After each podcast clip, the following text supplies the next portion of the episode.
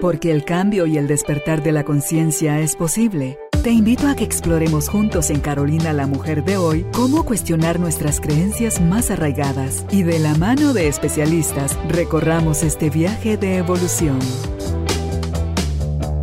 Bienvenidos. Tribu de Almas Conscientes, me da muchísimo gusto nuevamente estar acá con ustedes en el estudio, reunida con otro de los expertos que tienen para nosotros toda esa información que a través de los años de estudio, de práctica y de ejercicio en su vida personal de este conocimiento nos traen tan amorosamente a compartir y a mostrarnos que sí hay caminos donde podemos aprender a vivir y sufrir bastante menos, aunque las pérdidas, por no haberlas aprendido a manejar de otra manera, hasta el día de hoy, duelen y duelen profundamente. Pero más allá del dolor es que podamos alcanzar en algún momento el estado de paz. No por eso dejar, de, o, o sea, no hacernos como que no pasó nada, no, no es esa la invitación, sino que a lo que sea que pase en este momento de nuestra vida o vaya a suceder a futuro, nosotros podamos asentir y aceptar con que sí, así fue, o sí, esto es lo que está sucediendo, y eso nos ayuda enormemente a procesar de una mejor manera el dolor. Y algo que nos duele muchísimo es vivir un duelo, o sea, eso es consecuencia de una pérdida. Y nos dejan enseñanzas, todos los duelos, si es que tuvimos la valentía o el conocimiento, la oportunidad de poderlos procesar. Si no lo hacemos, ya Wendy nos contará qué es lo que pasa con todos los duelos que no procesamos.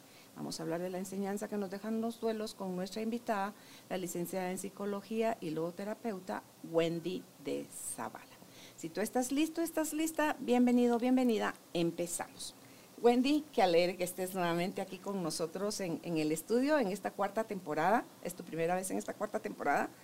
Y pues nunca es tarde para desearte que este nuevo ciclo, este 2023, esté cargado de bendiciones para ti y tu familia. Gracias Carolina, yo siempre me siento honrada de poder compartir con ustedes y por supuesto también un maravilloso 2023 que podamos crecer juntos y testificar todos esos milagros que se han venido sumando desde el día en que nos encontramos y poder compartir también con el público que nos escucha. Pues entremos de lleno al tema, los duelos eh, se enquistan, ¿cuál es el término correcto? ¿Debemos de procesarlos? Y si debemos de procesarlos, ¿por qué, Wendy? Yo creo que es bien importante eh, decir que los duelos son diferentes para cada persona. ¿Por qué? Porque somos únicos e irrepetibles. Y en esa eh, dimensión podemos ir como hilando que parte del ser humano es llegar en algún momento de la vida a tener una pérdida, aprender de alguna forma a soltar, porque es parte de la naturaleza. Y una de las cosas importantes es que debemos procesarlo. ¿Por qué? Porque es parte de la vida. Y muchos de nosotros crecimos sin poder canalizar esa parte y esa experiencia, porque de alguna forma hemos crecido eh, como seres humanos aferrándonos, creyendo que todo es eterno y debemos de comprender que en esta dimensión donde estamos necesitamos aprender a vivir, cómo soltar lo que se ama. Y necesariamente no puede ser eh, la pérdida de una persona. Recordemos que cuando hablamos de duelo, debemos hablar de los diferentes tipos de pérdida que podemos tener como seres humanos. Eh, podemos eh, perder un trabajo, podemos tener una crisis financiera, podemos perder amistades, podemos... Eh, de alguna forma también, conforme vamos creciendo, vamos perdiendo las etapas, ¿verdad? Las tenemos que ir soltando, ¿no? Ya no vamos a ser siempre niños, no vamos a ser siempre jóvenes y vamos también llegando a cierta edad en donde eh, se hace más consciente, digamos, ese momento en el que tenemos que ir soltando, cuando nuestros hijos crecen, se van de casa, eh, de pronto el primer día que te los llevas al, kinder también, ¿no? Estás como soltando, estás dejando eh, una etapa de la vida. Y cada una de ellas se vive de diferente manera, pero sí es importante revisar y analizar ¿Qué estoy sintiendo? Y creo que una de las cosas que más se necesita experimentar cuando estamos viviendo los procesos de pérdidas y entramos en un duelo es reconocer qué siento. ¿Por qué? Porque si me doy el permiso de sentir, voy a poder procesar y voy a poder revisar cómo ir canalizando e integrando estrategias o herramientas que me permitan transitar el proceso. Si no lo hago y me quedo con también esas enseñanzas y creencias que de pronto tenemos de ya pasó o no llore, no, no es para tanto, porque vivimos con esas frases que de pronto nos dejan en ese stand-by, ¿verdad? Pero es que yo estoy sintiendo esto, pero no me puedo dar el permiso porque así me enseñaron. Creen que eso es ser vulnerable y ser vulnerable es exponerte a que te hagan más daño, sinónimo de debilidad. Fíjate, Wendy, que tú decías, ¿qué estoy sintiendo?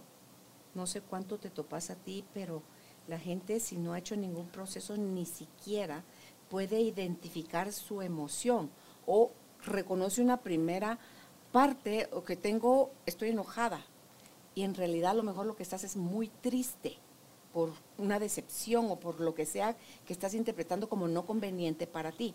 Entonces, si no identificamos, porque qué cosa, dime tú que estudiaste psicología, ¿en qué parte de su listado de emociones está cosa, raro, feito? O sea, siento cosas, siento feo, siento raro. O sea, eso no es ningún, ninguna emoción, ningún sentimiento, sencillamente es molesto, es desagradable.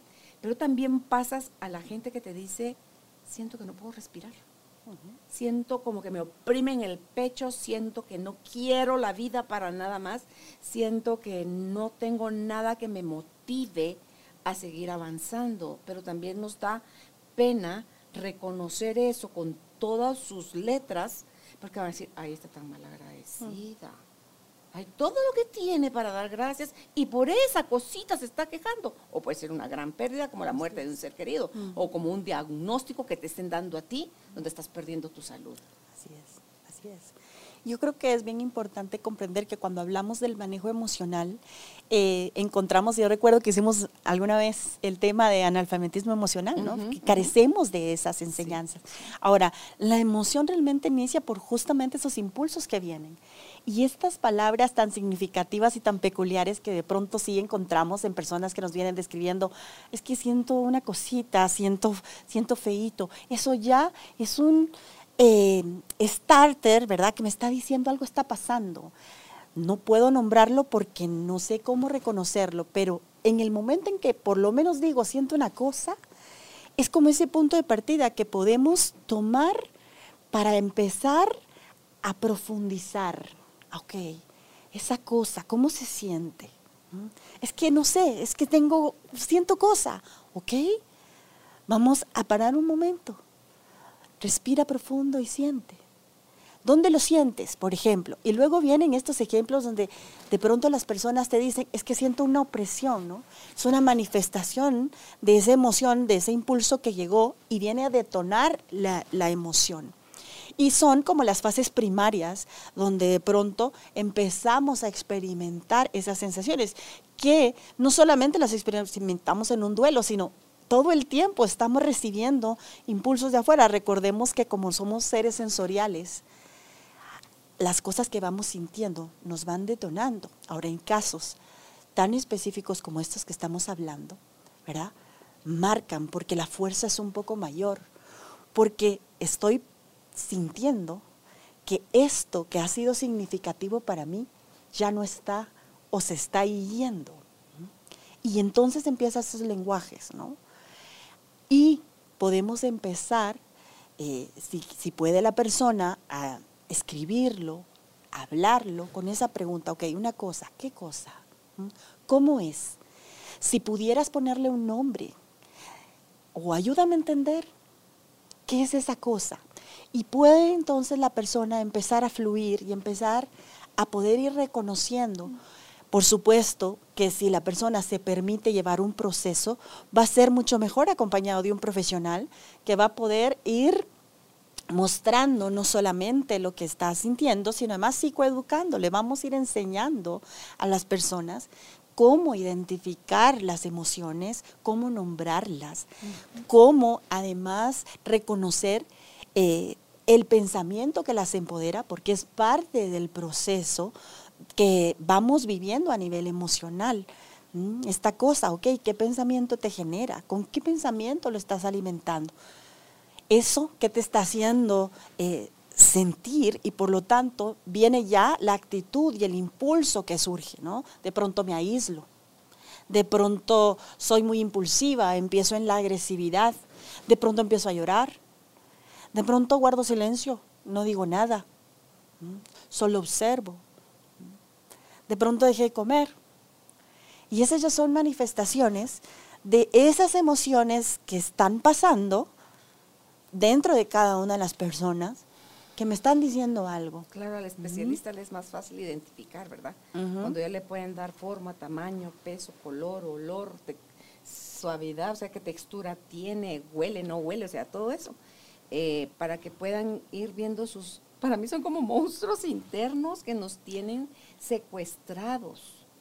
Wendy, entonces, em, si nosotros tenemos, por ejemplo, por periodos largos, de manera recurrente pensamientos circulares negativos, lo que vamos a hacer es nosotros nos vamos a llevar a consecuencia de una situación que nos impactó, nos dolió, a una depresión, a una tristeza profunda, a una sensación de la vida no tiene ningún sentido y ya mejor Señor, recógeme, ¿verdad? Entonces, eh, que a ratos me imagino yo cuando la pérdida es tan grande que dicen, que es cuando un hijo muere, que es de los dolores más, más, más grandes, es donde tú ya no quieres ni la vida para ti, ni te está importando la vida de tu, ni tu pareja, ni de tus hijos, ni de nada, ni las cosas que te gustaban te siguen gustando, ni, o sea, pierdes toda la conexión con la vida. Pero hay un libro que se, que se llama, o no, No te mueras con tus muertos. Sí, es de Elizabeth Kluber-Kloss. Ese, por ejemplo. Wendy, para alguien que está en un duelo negado, no trabajado, ¿le puede servir o es necesario primero ir a terapia para poder empezar eh, después a tener ese tipo de lecturas? Yo creo que es importante, eh, de alguna forma, si la persona tiene eso en sus manos, si es algo que la va a llevar a decidir un proceso, pues hay que hacerlo. Recordemos que dentro de las técnicas que podemos usar es la biblioterapia, ¿verdad? Y de pronto, si eso es lo que está en tus manos, es una señal, ¿no? Puedo leerlo. Eh, hay algunos otros títulos que pudiera la persona, pero a veces eh, es interesante, Carolina, porque he tenido personas que he acompañado que llegan eh, en un proceso y me dicen, ¿sabe qué pasó? Lo que me dieron en ese momento fue un libro. Y lo que yo menos quería era leer. Y digo, bueno, tiene sentido, ¿no? Pero hay otras personas que dicen, mire, llegó esto a mis manos. Y reconocí que necesitaba hacerlo. Entonces, como hablamos al principio, como somos únicos e irrepetibles, van a haber señales que van a llegar únicas para cada uno de nosotros y que de pronto van a hacer esta experiencia que me van a invitar a llevar un proceso. Pero con todo esto que tú decías es interesante. ¿Por qué? Porque recordemos que parte del, del proceso que nos ayuda a las emociones, que es ese regalo natural que nuestro buen Padre nos dio, es justamente para ese sentido de sobrevivencia. Y en ese proceso de negación donde me cierro, me cierro, no expreso, no expreso y caigo en muchas veces en esa tristeza profunda, también es parte de las etapas del duelo. Recordemos que pues no necesariamente llevan un orden, pero por razones didácticas pues se ha ordenado de alguna forma el proceso de las etapas y dentro de las que aparecen primero es justamente la negación. Y estos procesos de negación pues nos llevan a veces a, quedarnos en ese encierro, ¿no? No, esto no, no es así y déjenme porque yo aquí se acabó mi vida. Ya no existe nada para mí, se perdió el sentido ¿no? de la existencia. Yo creo que es importante revisar, dependiendo del vínculo que haya tenido con la persona, si fuese una pérdida de, una eh, persona significativa, o eh, el enlace o el vínculo que haya tenido, por ejemplo, con aspecto laboral, personas que de pronto 25, 30 años laborando en una empresa y de pronto, pues gracias, pero esto terminó. Crearon una vida con eso. por supuesto, ese proceso debe doler. Hay investigaciones que marcan ciertos parámetros eh, que nos dicen un año, dos años en estos procesos de duelo. Sin embargo, eh, me gusta volver a decir esto, como somos eh, personas diferentes, no podemos ir diciendo con exactitud cuánto tiempo. ¿Por qué? Porque de pronto se vuelve también una generalidad. Ay, es que ya pasaron más de dos años. Ajá, sí. Y cuénteme, ¿Cuál fue la pérdida que usted tuvo? Y tú mencionabas una de las pérdidas más grandes, mi hijo. O sea, ¿cómo, cómo le puedes decir a una madre, pero, ya pasaron dos años? Eso no se puede. Ok, ya pasaron 20, Wendy. Ok, ahí es importante revisar de nuevo el contexto de la historia, identificar cosas que pueden ponernos alarma, ¿sí?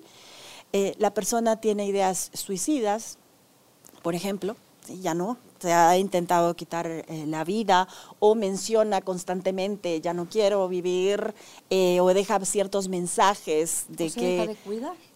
Un descuido también, pero por ejemplo dentro de esos primeros dos años es importante procesar, influye mucho en la personalidad de la persona también, en la historia, el contexto de la historia. Hay muchas cosas que son importantes ir midiendo en cada una de las historias y también eh, identificar eh, qué hace que la persona se quedó por 20 años ahí. Muchas veces el duelo solamente es como esa guinda que faltaba para el contexto de una historia con mucho trauma, por ejemplo, o eh, historias que de pronto han vivido demasiadas situaciones o demasiadas pérdidas. Tenemos casos de personas, eh, por ejemplo, ahora que pasamos estos procesos de pandemia, ¿no? Personas que en este tiempo perdieron al padre, al hermano, al esposo, al hijo, son duelos bastante complejos, ¿no? Porque no solo tienes que tratar una experiencia con ese vínculo, sino tienes que, y esto normalmente lleva mucho más, mucho más tiempo. Entonces, es importante ir viendo. También creo que debemos de tener esa mirada autocompasiva y comprensiva de cada uno de los casos y ver qué cosas han sido pequeños pasos también para las personas, porque a veces tenemos esa costumbre de quedarnos en que, mira, pero es que lleva 20 años no queriendo ir a tal lugar, pero de pronto esa persona cuando ya conversamos y dice, mira, si no he podido todavía ir ahí, pero ¿sabes qué? Ya pude desbaratar el cuarto, por ejemplo, ¿no? Ya pude renovar eso que quizás para las demás personas que necesitan porque aman a esa persona, que esté conectada, que salga adelante, que, que de otro tipo de frutos no sea significativo, pero para la persona que está pasando el duelo sí. En el enfoque de la, de la logoterapia recordemos mucho que, que nuestro acompañamiento es de persona a persona. Y acompañar el dolor humano para mí es de las cosas más eh, frágiles, Carolina que debemos eh, tratar. Eh, no somos cosas, sentimos. Y para muchas personas es como, bueno, venimos de esas generaciones de, ya estuvo, ya estuvo, levántese, levántese. Pero cuando te sientas con esa persona y empiezas a ver la estructura de todas las cosas que ha vivido y empiezas poco a poco a encender ciertos faros y te vas dando cuenta de eso, solo tenemos que tener paciencia amor y comprensión para permitir que crezcan las personas. Lo que sucede es que como vivimos ahora en el tiempo de la inmediatez, es que tiene que ser un proceso, tantas sesiones, tanto esto, tanto lo otro. Y es importante recordar que necesitamos humanizarnos. ¿sí? Por supuesto también ver un equipo multidisciplinario cuando ha sido demasiado. Buscar la ayuda. Hay casos que van a requerir psiquiatra, hay casos que van a requerir solamente el, acompañamiento psicológico, revisar eh, la parte física, una consulta con un médico, qué es lo que está sucediendo, porque muchas veces coincide con ciertas etapas de la vida donde tenemos muchos cambios, las pérdidas. Y eso, por supuesto, hace que las cosas sean distintas. Entonces, creo que son aspectos que se pueden ir viendo. Por ejemplo, un índice importante también que no mencioné, la parte del insomnio, por ejemplo. La persona deja de, por muchos espacios prolongados eh, sin dormir. O duerme mucho. duerme demasiado. Eh, el humor, tenemos dentro de las características de procesos de duelo, los cambios de humor puede ser para irritabilidad o puede ser para una eh, sensación de todo el tiempo está feliz, está feliz, está feliz. También son indicadores que nos pueden ir mostrando esta parte. Eh, yo he tenido eh, la bendición de privilegio de acompañar algunos casos en esos ciclos que mencionas, largos, y ha sido muy significativo e interesante ir viendo cómo poco a poco los procesos en, estos ambos casos que he acompañado son la pérdida de hijos y ha sido significativo mm, eh, ver cómo poco a poco se fue avanzando en el proceso después de muchos años. Tiene que ver también, tenemos diferentes enfoques y diferentes escuelas. A veces ciertos enfoques no son para la persona. Y si usted ve que no está funcionando, busque otro tipo de enfoques y acompañamientos que quizás puede ser el que la persona está necesitando, que creo que también son puntos importantes que pronto no mencionamos y que eh, pues nuestro público también necesita eh, saber y conocer para que puedan ir buscando lo que sí se adapta a cada persona. Sí, porque ya ves que no solo es el apoyo terapéutico, sino que también su relación con Dios, sus creencias sobre la muerte, eh, su creencia sobre sí mismo, su valía, su capacidad, su cómo se siente. O sea, estaba viviendo su vida de verdad o vivía su vida a través de otros. O sea, su vida de verdad tenía sentido o era una persona o un trabajo lo que le daba sentido o una posición económica, porque todas esas cosas son las que pareciera que la vida se ensañara con nosotros y nos agarra bofetadas y uno dice, ¿por qué aquella persona o es resiliente o tal vez tiene más conocimiento o crecimiento espiritual o qué hay? Porque le preguntaba a alguien una oportunidad eh, y pienso en mí. Cuando yo hago esta pregunta, pienso en mí. ¿Cuándo es el momento de buscar ayuda? Esa es la primera parte de la pregunta. La segunda parte es, ¿Es algo que tiene que venir de mí, el deseo?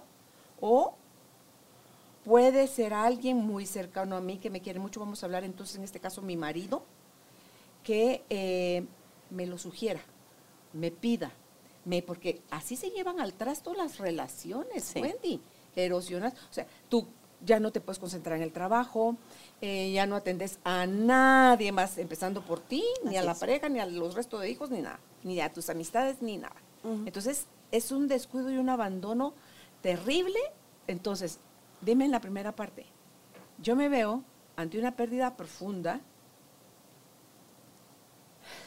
y creo que por el conocimiento que tengo hasta ahorita, a mí me encantaría darme un mes de tregua, de mi llanto, de mi no querer comer o no levantarme o no bañarme, incluso si en un momento dado no me da ni la gana bañarme. O sea, darme permiso a vivir porque yo sí soy tan intensa que vivo todo, todo como, como todo. ¿ah? así, digo yo, en la vida como en los tacos, con todo. Entonces, em, si yo ya tuve un mes así y veo que empecé con todo y voy por mi tercera semana, mi cuarta semana, ya me siento como más y no es que, ah, ya pasé mi duelo. No, mm. sé que voy a necesitar ayuda. Voy y la voy a buscar, yo. Porque sí creo que tenemos muchos puntos ciegos, Wendy. Claro. Y, y, no me gusta que me estén arreando para empezar. Así como, mira, ya te toca, mira. Claro, pero es tu personalidad. así, no, sí, no. A mí no me, no, eso no me gusta. Entonces, eh, un mes se ve desde la mirada de la psicología como, bueno, esta no puede manejar las emociones así tan dolorosas, tan fuertes, y ya quiere ver de qué manera se deshace de eso. O es igual de válido como aquel que se tarda 20 años en querer buscar ayuda? Yo creo que es como eh, enfocando a lo que acabas de mencionar.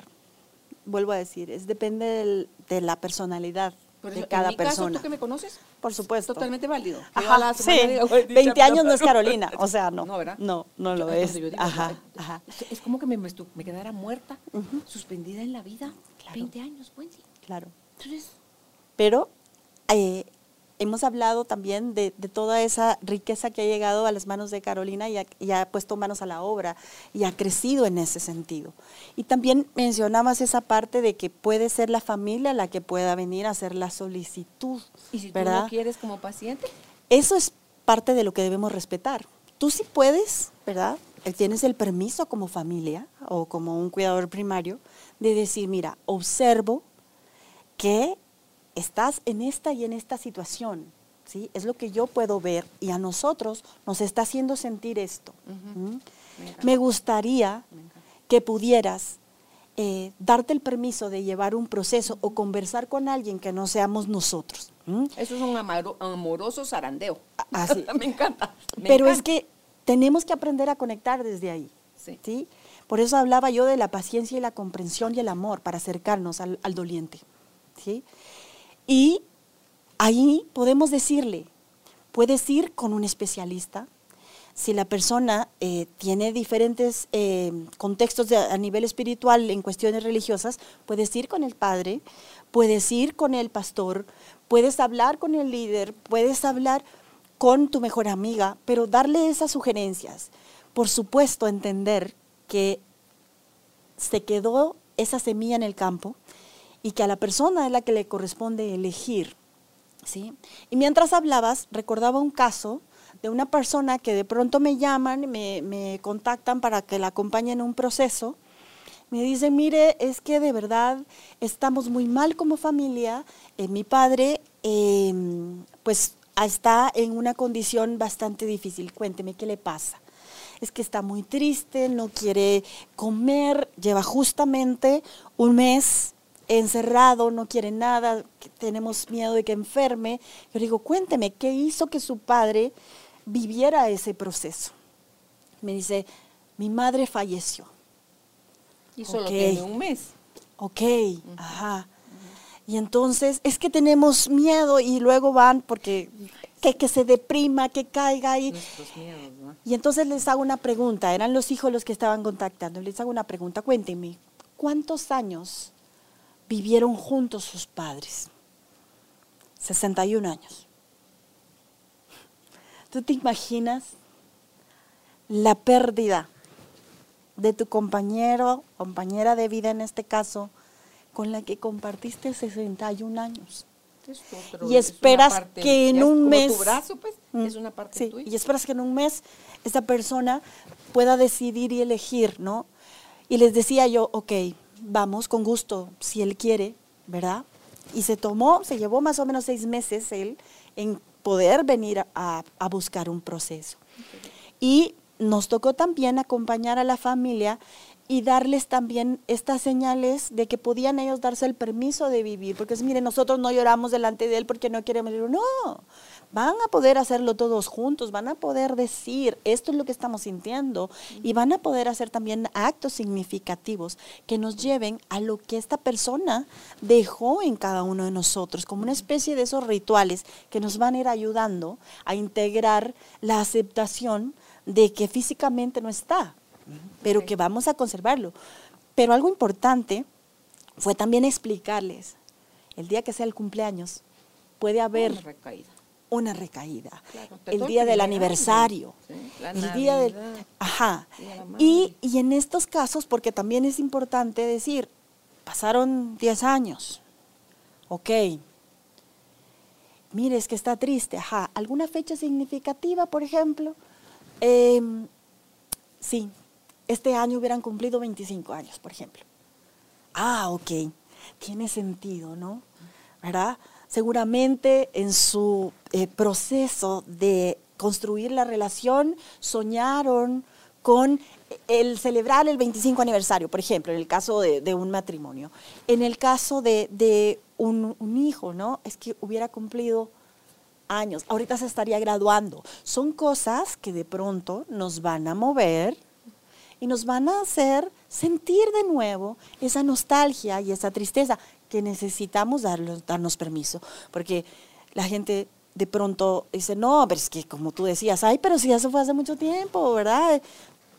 Sí, pero este año es significativo para esa Es familia, para eh, esa persona. Eso no nos enseñaron, Wendy, a respetar y validar los, eh, las emociones Así es, de cada persona. así es.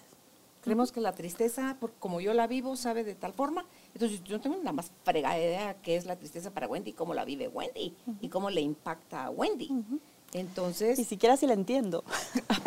para acabar pronto. Ajá, ajá. Entonces, eh, así estamos queriendo un ciego guiar a, A otro otro. ciego. Así es. Y lo único que hacemos es abrir más grande el hoyo donde se va a ir de cara el ciego cuando se atreva a decirle al otro, ¿sabes qué? Déjame en paz, respétame.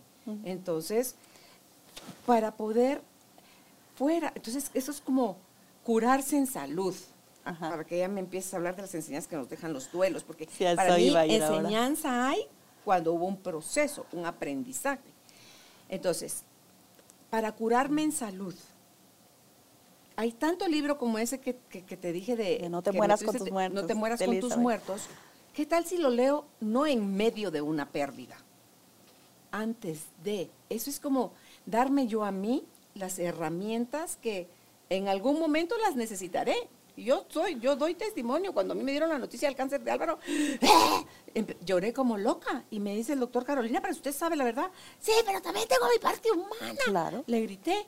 Entonces, y, pero me llevé a vivir los procesos de acompañante que sí me ayudó, Wendy, las herramientas que tengo para, entre que mi hija, con lo que me dijo, mira, mami, mi papá no se está, está muriendo, no se ha muerto, espérate, a ver si se muere para todo tu drama. ¿ah?". Entonces dije, eso me supo como a cachetada que en mi forma de ser me, me ubicó.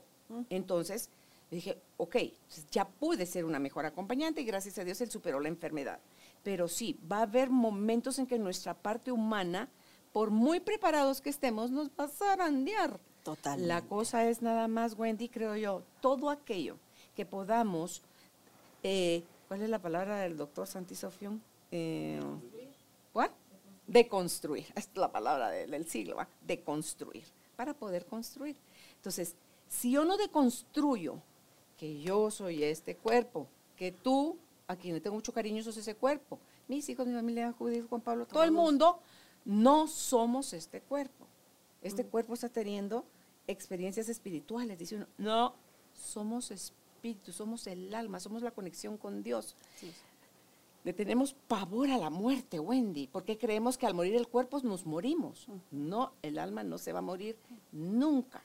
Entonces, mientras más uno escucha de eso y dice, mientras más tú te convenzas y le bajes rayitas a lo material, que tú no eres este cuerpo, menos, dice, si celebras la vida de alguien porque está naciendo, el alma está viniendo a formar parte de tu, si es un hijo, ¿por qué no celebrar también que regresa a casa? Porque no son nuestros siquiera los hijos, no es nuestro, pero nosotros Nada. aprendimos a amar Wendy de una manera con mucha posesión. Anteponle el mí a lo que quieres y ya te amolaste.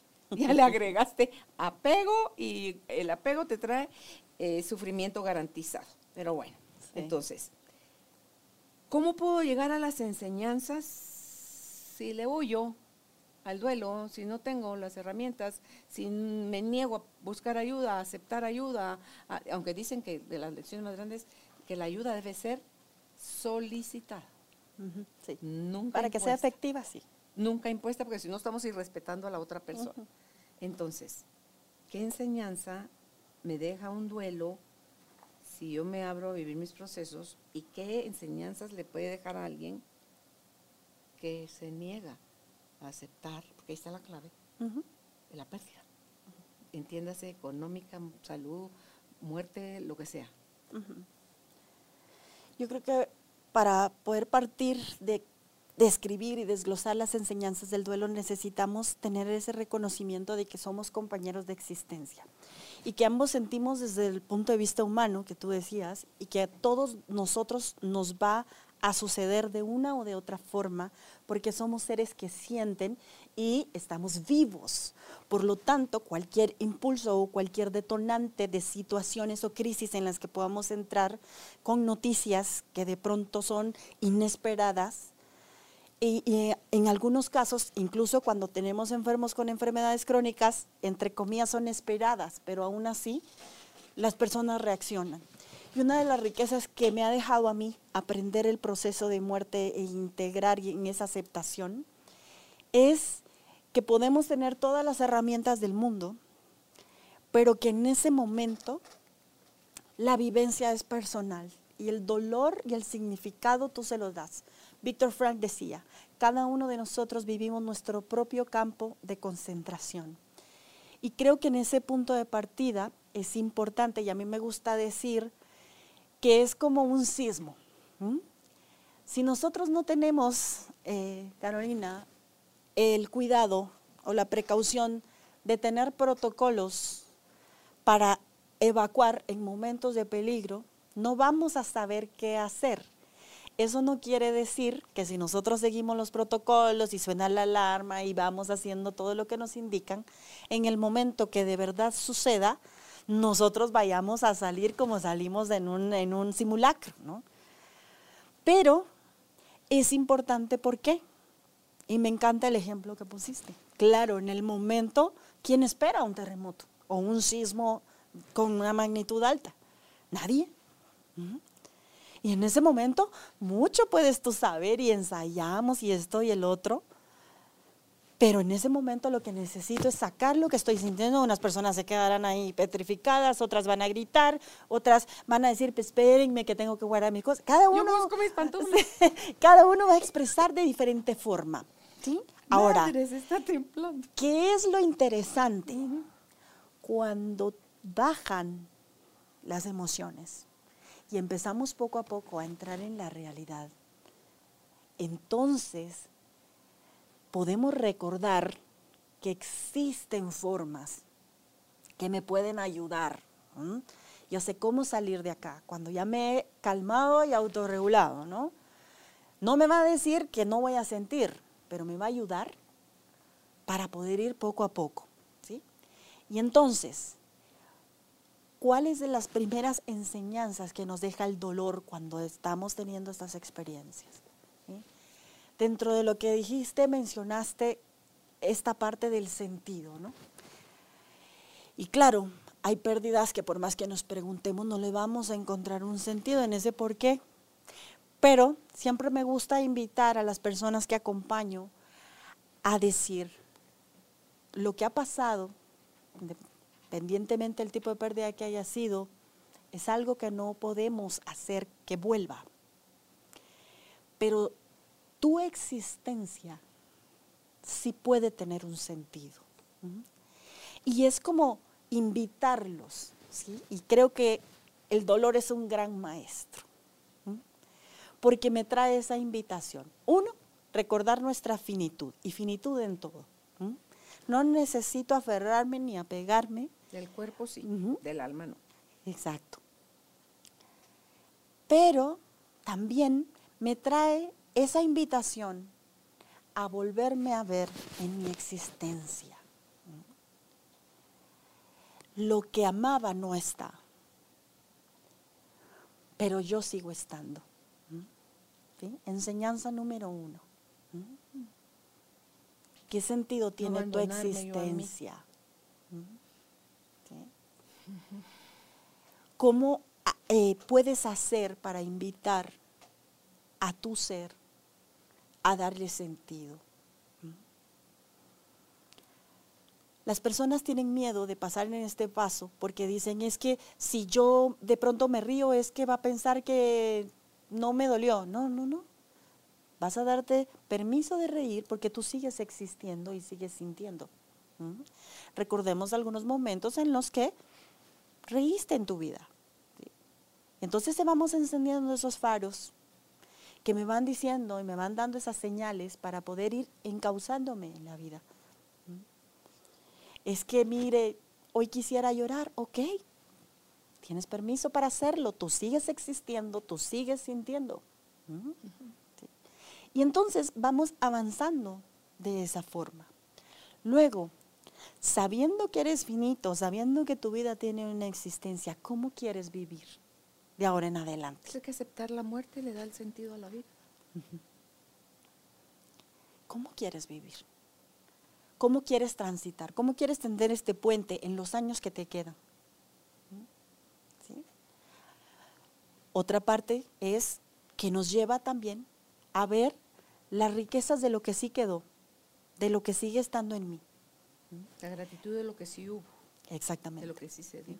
Entonces, son enseñanzas que de pronto nos pueden dar una nueva forma de caminar por la vida, de hacer un mapa distinto, de llevarme en la mochila que me sirve para ir viviendo lo que verdaderamente me va a hidratar, lo que verdaderamente me va a abrigar y lo que de plano ya no necesito llevar porque pesa mucho y no me ayuda Las a transitar. Las expectativas, esas pesan horrible de todo lo que se supone, lo que planeamos, los sueños, lo que quisimos. Claro, esos que ideales. sí. Entonces, Esos- eso, eso hay que quitarlo.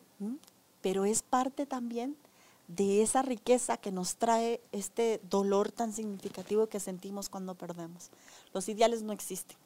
El mundo perfecto, ¿verdad? Desde esa mirada del ideal, es que hubiera, No eso ya no, no existe. Pero, te, pero te sí, drena. por supuesto, pero si soy consciente de ello, entonces hay una riqueza, hay una enseñanza, hay un aprendizaje. Lo dejas de En O ello. sea, te dejas de torturar tú a ti con el Ujú. hubiera. Así es. Aprendes a vivir. Aprendes a darle sentido de ese título del libro que mencionamos, ¿no? No debo morir con mis muertos. Todavía tengo algo que está. Y si estoy sintiendo, quiere decir que estoy vivo, ¿no? Entonces, parte de, de esas riquezas. En ambientes, eh, de pronto, eh, de personas que se quedan acompañadas de sus vínculos, porque no en todos los casos es así, la riqueza de saber cómo aprender a disfrutarnos los que todavía estamos aquí. Porque hay personas que estas experiencias es como, hubiera querido compartir más con él, ¿verdad? O con ella. Me hubiera encantado hacer aquello que planeamos, pero que por poner otro montón de cosas que no es prioridad en la vida, me lo perdí. Ok, a ver, ahí va otra enseñanza. Ordena tus prioridades. ¿Cómo quieres invertir tu tiempo Con los otros? ¿Sí? Con los que están cerca o con los que están lejos, que de pronto tuviste un vínculo porque se van haciendo esas relaciones, pero que siempre quisiste ir a ver y no viste. Entonces, otra forma de aprender. ¿Ok? A partir de ahora, vamos a tomarnos un café y lo voy a hacer hoy. Y a partir de ahora yo te voy a llamar. Porque si ahorita lo estoy sintiendo, esto que pasé tan doloroso me hace decir, voy. En el caso, por ejemplo, que de pronto eh, experimenta la persona una enfermedad, cuando se ve de nuevo sano y reconoce ese proceso que pasó, ya no es, ay no, ¿cómo voy a ir hasta ahí? No, voy a ir dos veces, porque puedo caminar, porque puedo abrazar, porque puedo escuchar, porque volví a la vida. Entonces son ciertas enseñanzas y experiencias que nos trae el proceso del dolor. Es un buen maestro, pero como el ser humano tiene la peculiaridad de quedarse en el sufrimiento innecesario, no disfruta de esto. Hay una parte en la escritura que a mí me gusta muchísimo y está en el libro de Oseas y dice, y la traeré al desierto para hablarle con ternura. En otras versiones dice, y la traeré al desierto para tener amores con ella. Y yo cuando de pronto leía esa escritura, yo decía, pero Señor, o sea, ¿cómo no pusiste como en la Torre Eiffel, verdad? Algo más romántico. ah, no, el desierto. Porque cuando estás en la Torre Eiffel estás engatusado por todo Exacto, el pero, entorno. pero, pero digamos que como seres humanos somos Ay, así, Dios o sea. ¿cómo me vas a ir a hablar con ternura? ¿Cómo vas a tener enseñanzas en medio de un desierto? Pero si lo que se experimenta es sed, dolor, agonía. ¿ah? Pero esa es la peculiaridad que tiene estos procesos cuando nos permitimos bajarnos de la nube del idealismo y del eternalizar lo que no es eterno y nos regalamos. Sí. devolvernos el sentido de la existencia, ¿sí? Y transitar los desiertos como una de las mayores escuelas de la vida. Vivimos, habitamos un cuerpo que caduca. Claro. Más tarde, más temprano va a caducar. Eso sí, no sabemos de qué forma, pero va a caducar. Eh, nuestra esencia es el alma que es así, es eterna y no es que es de un largo periodo, sino eterna que va más allá del tiempo. Mm. Es esa parte de Dios que, que habita en nosotros y es así, no se muere y es así, se va a llevar todo el conocimiento almático que, que le Todo, pudiste dar a tu todo, recuerdo de quién realmente eres. Así es. Eso me encanta. Entonces, con todo esto, Wendy, poder reaprender, porque nosotros mal aprendimos a amar. Por eso es que tenemos tanto apego. Por eso es que duelen tanto las pérdidas.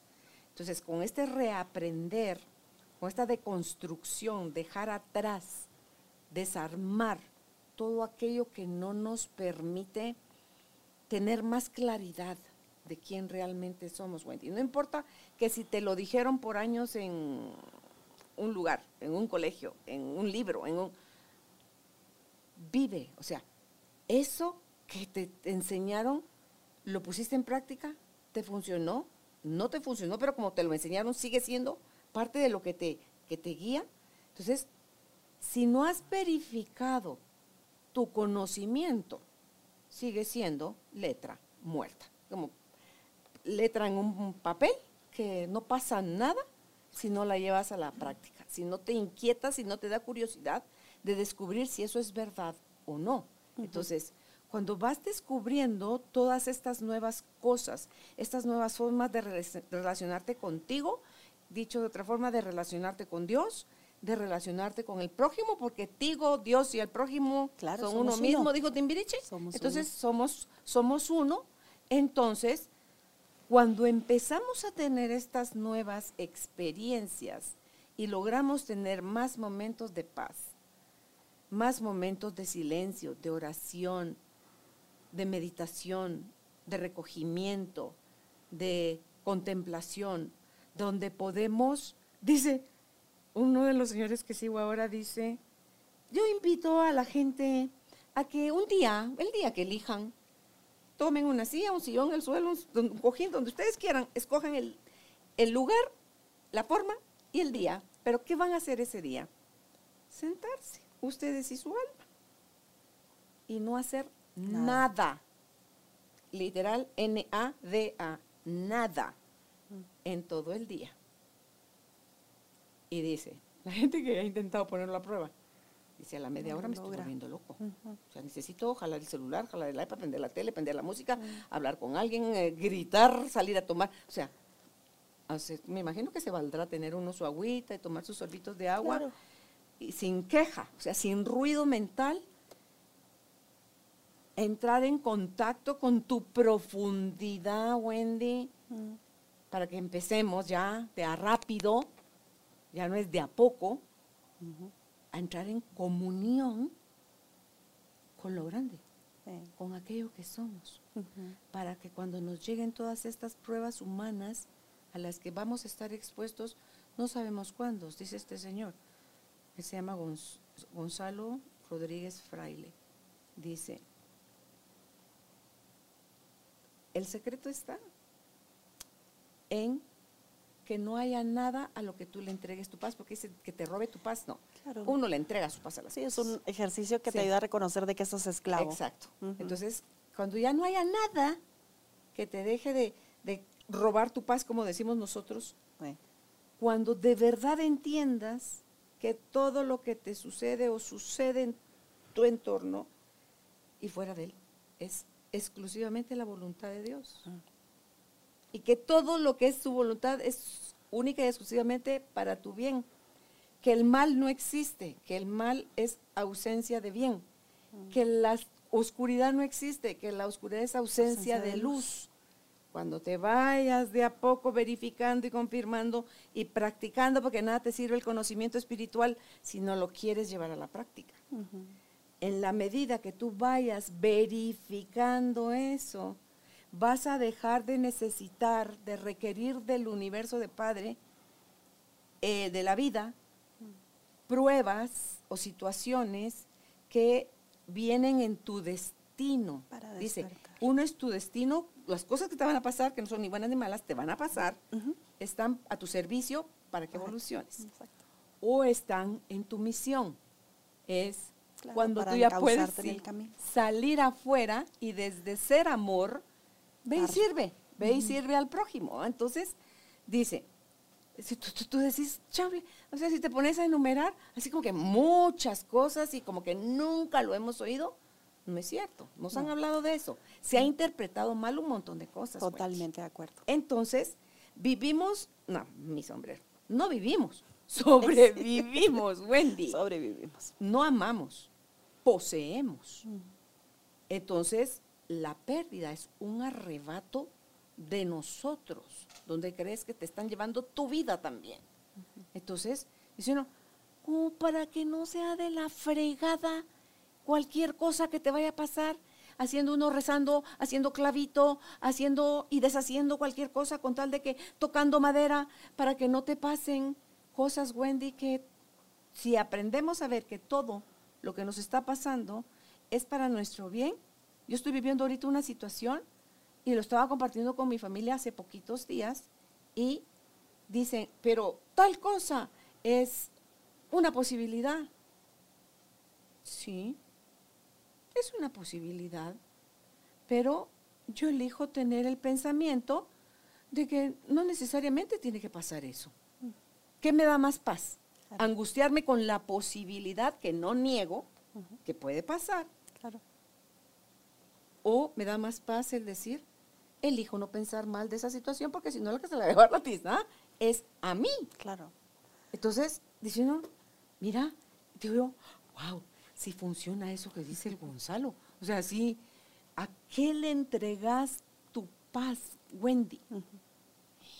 Entonces, todo de a poco, por simple que sea que te esté pasando cada día, te está microentrenando para cuando vengan los cuentazos más arandeados, ah, un temblorcito. No, cuando venga el terremoto, claro, sepas. Ah, no sabes porque nunca has vivido la experiencia de un terremoto, yo que ya le he vivido. Chanfle, yo lo que digo es, chanfle, está temblando, pero sigo en la cama. Entonces, levántate, dice Álvaro, en el terremoto del 76. Y, y todo en mi casa tronaba. Y yo todo oscuro, con el pie buscando dónde estaba la pantufla embarazada de siete meses, con una bebé de once meses de nacida. ¡Sale! No están mis pantuflas. Le decía yo, Wendy, yo solo oía clinging, clinging, clinging, vidrios rotos. Yo decía, yo no quiero pasar descalza sobre esos vidrios rotos, me voy a lastimar. Y la casa tronaba, pero no se estaba cayendo. Entonces, como que mantenés un poco, y eso te estoy diciendo en el 76, pues no me digas, yo ahí no había hecho ningún proceso de, ni nada, pero es solo ya como algo más grande dentro de ti. Así es.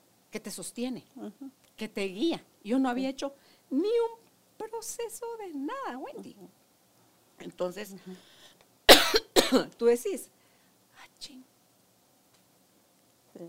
Hay formas, y formas, y formas como personas en el mundo. Así es. A mí mi voz me decía, eso no puede ser la vida. Tiene que haber algo más. Algo más. Y había muchísimo más de lo limitado que nos habían enseñado cuando yo era jovencita. Y eso me volvió en un ser curioso.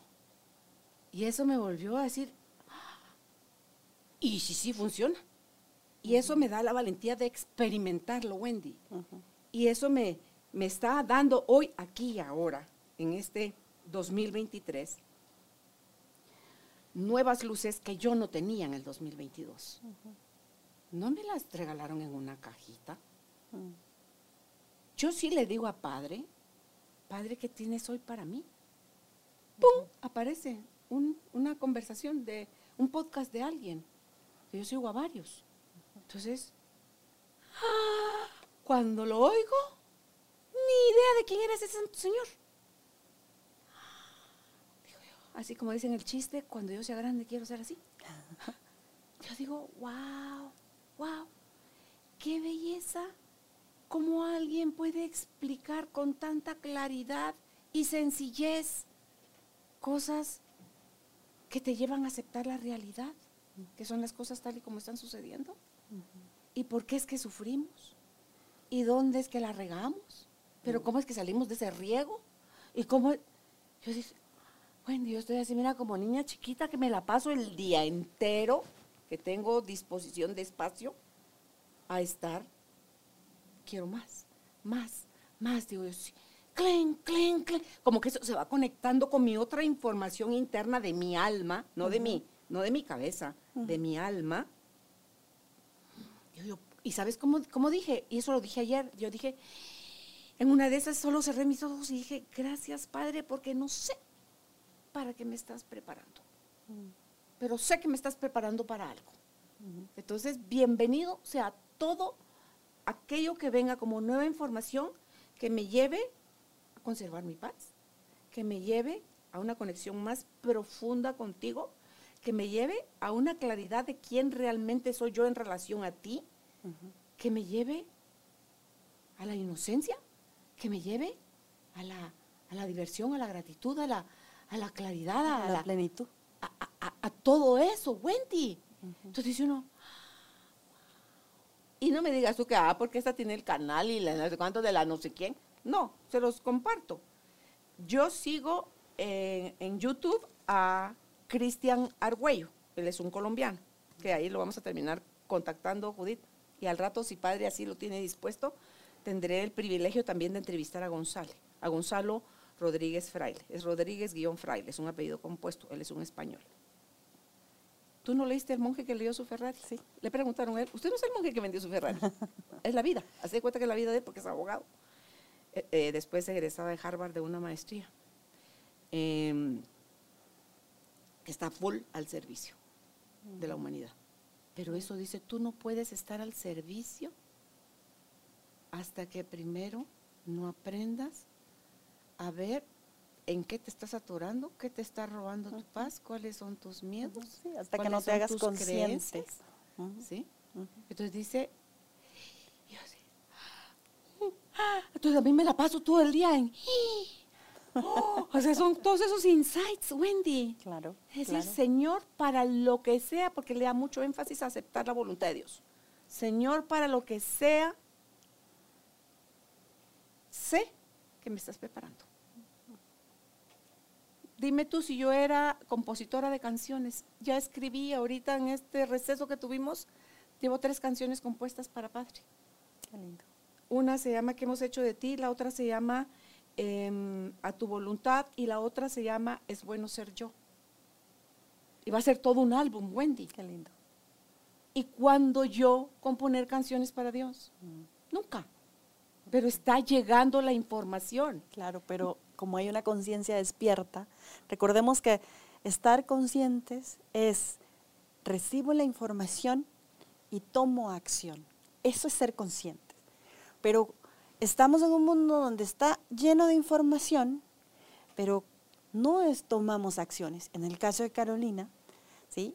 ha desarrollado, que lo trae de su personalidad, pero además lo ha desarrollado y se ha hecho tan consciente, que es recibe la información y hace algo con eso, ¿no? La pruebo, yo la verifico, Wendy. Claro, pero entonces hay una acción. Y eso es verdaderamente ser consciente, eso es verdaderamente estar despierto.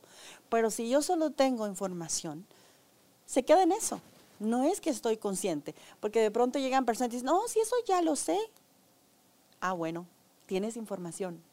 Pero lo has practicado. Pero exactamente. Hay un paso más allá. que no todos se atreven a hacerlo y que creo que es parte de la invitación de este tipo de programas. Atrévete a hacerlo, a salir de la información y a tomar acción para poder atesorar todas esas enseñanzas que vienen de los procesos de nuestra propia vida, de las experiencias de los demás y de lo que el universo y nuestro buen Dios tiene preparado para nosotros y poder aprender a decir, ¿qué tienes para mí hoy? ¿Mm? ¿Cómo voy a hacer algo con esto? ¿no? Y cerrar el día diciendo, hecho está. Porque ese es el carácter de nuestro buen Dios, ¿sí? En nosotros. Él es el creador y nosotros también. Y dime que porque mi linda carita fue que las cosas se me dieron. no. Si alguien ha sido necia, desobediente, rebelde, malcriadota, alocada. Ustedes digan que esas son partes de, mi personalidad también. Pero también tengo otras características hermosas que ya no pelean tanto unas con las otras, Wendy. Una integración, aprender a saber que somos luz y sombra. Exacto. Entonces, digo yo, ¿quién carajos va a vivir la vida de Carolina Alcázar si no es Carolina Alcázar. Totalmente. O de Wendy Zavala si, no, es Wendy, de Zavala. ¿Verdad? Entonces digo yo, Y ese es para mí, mi regalo de, de mi persona para ustedes hoy, es que más allá de las circunstancias que les esté tocando vivir, que usted dice, madres, no puede ser, me llueve sobre mojado. Yo tengo una sobrina que yo, yo sé que ella está en terapia, le dije, ¿cómo vas? y me dice, tía Caro, feliz. ¿Y qué? ¿Has avanzado mucho? ¿Qué te da la felicidad? No, que al menos sé que tengo cinco duelos bloqueados que no había trabajado. Y ya con identificación de situación, hoy ella está a trabajar el, más viejo. No, no empezar el último, el más viejo para venirse en orden desenredando eso. Entonces, digo, bien por ti, bien, porque eso nadie lo iba a poder resolver por ti. Ni todos los que te quieren te pueden sacar de tu ceguera, de tu dolor, de tu terquedad, de tu... Tienes que ser tú solito. Solo. Pero nunca, el regalo, nunca estamos solos. Siempre está Él, está Padre, dentro nuestro, guiándonos, pero hacemos oídos sordos a su guianza y queremos seguir haciendo lo que nos ronque la gana. Yo lo hice muchos años, Wendy. Yo confundía, en mi loquera, yo confundía la libertad con el libertinaje, que para mí era hacer lo que me diera la gana. Por eso mi marido decía que cuando yo me muriera, mi lápida iba a decir, aquí ya sé quien en vida hizo lo que le dio la gana. Entonces, pero dime tú si yo tampoco, si no hubiese tenido un poco de eso también. Claro, no superas la diferencia. No hubiera yo buscado algo diferente, claro, Es que es parte del, del, proceso. Y eso es interesante hablarlo porque no todas las personas se lo permiten. Y en ese reconocimiento y en esa aceptación, voy a darme ese permiso de crecer y generar con esos aprendizajes una experiencia distinta, que me lleve a ser pleno, a disfrutar de la existencia ¿sí? y a decirle sí a la vida, a pesar de las situaciones que puedan estar por venir, que esté experimentando o que haya experimentado. Porque como dice, y a mí eso me dio mucho, mucho consuelo, fíjate de decir, a más yo me haga consciente de mí, menos destino a, desarrollar y más misión a, a, servir. Claro. Entonces uno, wow, eso me hizo, ah, y eso lo oí ahorita el fin de semana. El verdadero propósito. Eso, eso lo oí el sábado, apenas, hace dos días. Y dije, wow, oh sí, esto me encanta, Señor, esto me ilusiona, quiero más de esto. Tú me vas a ir mostrando. Yo solo digo sí a todo. La canción de A tu voluntad me encanta porque es hasta que no te rendís así, Wendy va a ver, tiene mucha fuerza el ruido de la mente, de las creencias, de lo se supone, de los debería, de los hubiera. Y eso duele mucho, nos, nos hace meternos en, en, en, unos líos horribles nosotros a nosotros mismos. Cuando puede haber una forma más amorosa de ir pasando tu tiempo, tu recorrido en la vida, ya no sobreviviendo. Y yo dije, bueno, y con lo de la muerte, yo estuve al filo de morirme. Y cuando yo le dije a Padre, si es tu voluntad, no, no sé lo que tengo, pero si es tu voluntad sanarme, sáname, Señor. Y si no es tu voluntad, amén. Gracias por todo lo que de tus manos recibí. Me volví a desmayar. Ahí yo me rendí, Wendy. Yo quería vivir, mis hijos eran chiquitos. Yo quería vivir, pero no dependía de mí. Claro. Dependía de la voluntad de él. Mm. Y le dije, esto es lo que, si tú quieres, nada más, ¿no? pero si no, yo acepto también tu voluntad. Mm. Y Racatán, que tenía que nacer la mujer de hoy, porque a los dos meses de eso estaba surgiendo el primer episodio de Carolina, la mujer de hoy, en 1996. Mm. Entonces, no veamos, Wendy, las pérdidas como algo que la vida trae contra nosotros. Todas, todas, todas son enseñanzas. Todas tienen caducidad.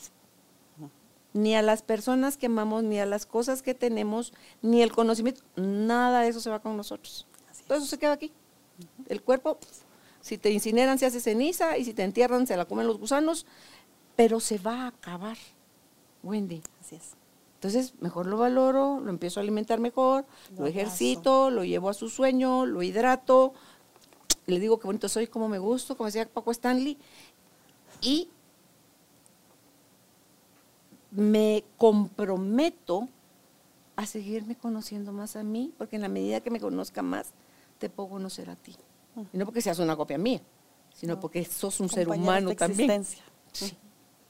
Entonces decir uno, wow, wow, qué cosas más hermosas me tenía a mí guardadas el fin de año, Wendy, que yo digo, y eso que estaba en un ciclo nueve, hoy estoy en un ciclo uno, y digo, sí, gracias Señor, sí, sí y sí a todo lo que tú dispongas para mí. Sí. Y si algún día lo, lo olvido, Wendy, aquí están Juan Pablo y Judith de testigos, te pido por favor, me lo recuerdes. Porque eh, hay gente que cuando están, cuando entran en shock, tú dime si no es cierto, que le tienes que dar como una zarandeadita. O una voz más fuerte o hasta una bofetada les dan para, para, sacarlos de ese drama. Te doy en este momento la autorización, Wendy, si algún día lo olvido, me lo recuerdes. Porque eh, la mente tiene muchas trampas y el ego no trascendido es tu peor enemigo si le das toda la potestad, porque va a bloquear al, a, lo grande, al ser superior lo va a bloquear.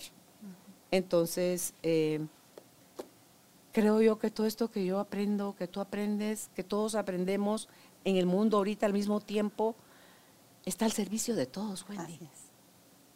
Y que no es fregadera de la vida hacernos pasar por, por situaciones de dolor. No. Es inherente a nosotros. El dolor es para que crezcamos. Ya el sufrimiento es cortesía de cada uno. Eso no nos lo da Dios. El sufrimiento es cortesía. La autoría de Carolina Alcázar. Mi sufrimiento. Eh, porque sí sé ser drama queen también se me da bien bonito. O sea, tengo un sobreentreno de eso, Wendy. Elijo ya no serlo, por lo menos me hago consciente. Claro, pero es que es tomar acciones, o sea, es reconocer integrar al ego y decirle, mira, te quito esta autoridad que te he dado, pues sigue siendo parte de mí, pero vente, te voy a enseñar otra ruta, ¿verdad? Y, vamos a aprender a decir a esto grande, heme aquí. Sí. Pues algo más que quieras, con lo que quieras cerrar, Wendy. Pues solo quiero cerrar con un poco de, unos versos de un poema. No lo voy a leer todo porque. ¿Cuál es, el poema y de quién es? El poema se llama Y tuve que aceptar. Y em, el autor es una, es una mujer em, que en este momento no recuerdo el, el nombre, pero puse un fragmento acá y te lo quiero compartir, se lo quiero compartir a los oyentes. Y tuve que aceptar que no sé nada del tiempo que es un misterio para mí y que no comprendo la eternidad. Yo tuve que aceptar que mi cuerpo no sería inmortal, que él envejecería un día y se acabaría, que estamos hechos de recuerdos, olvidos, deseos, memorias, residuos, ruidos, susurros, silencios, días y noches, pequeñas historias y sutiles detalles. Tuve que aceptar que todo es pasajero y transitorio. Y tuve que aceptar que vine al mundo para hacer algo por él, para tratar de dar lo mejor de mí, para dejar rastros positivos de mis pasos antes de partir. Voy a dejar ahí. Me encanta. Porque es parte de las enseñanzas de estas experiencias de dolor que nos invitan a aceptar, aceptar la vida, aceptar la finitud y aceptarnos como somos para resurgir, resucitar y como dije hace un ratito, decirle sí a la vida. Sí, no le temas a la muerte, hay más allá después de eso. Así que gracias Wendy. ¿Dónde puedes contactar a Wendy de Zavala? Así está en Facebook como Wendy de Zavala. Y si es por WhatsApp es al 5896-5704. Repito, 5896-5704. Nosotros estamos en la ciudad de Guatemala. Nuestro código de área acá es 502. Entonces a ese número puedes anteponerle por favor el signo más 502 5896 57 04 y así es sencillo, ya te conectas con Wendy y le das un mensajito si percibiste a través de esta conversación que estás listo para empezar tu proceso de, de duelo. Un abrazo, tribu de almas conscientes, que estén bien. Chao.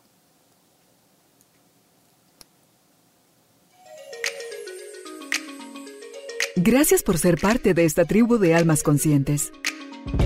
Recuerda visitar nuestra página web carolinalamujerdehoy.com.gt para más información de estos temas y de nuestros invitados. Tenemos más programas, blog, libros, talleres, tienda en línea y material exclusivo para quienes se suscriban. Encuéntranos en redes sociales como Carolina la Mujer de Hoy.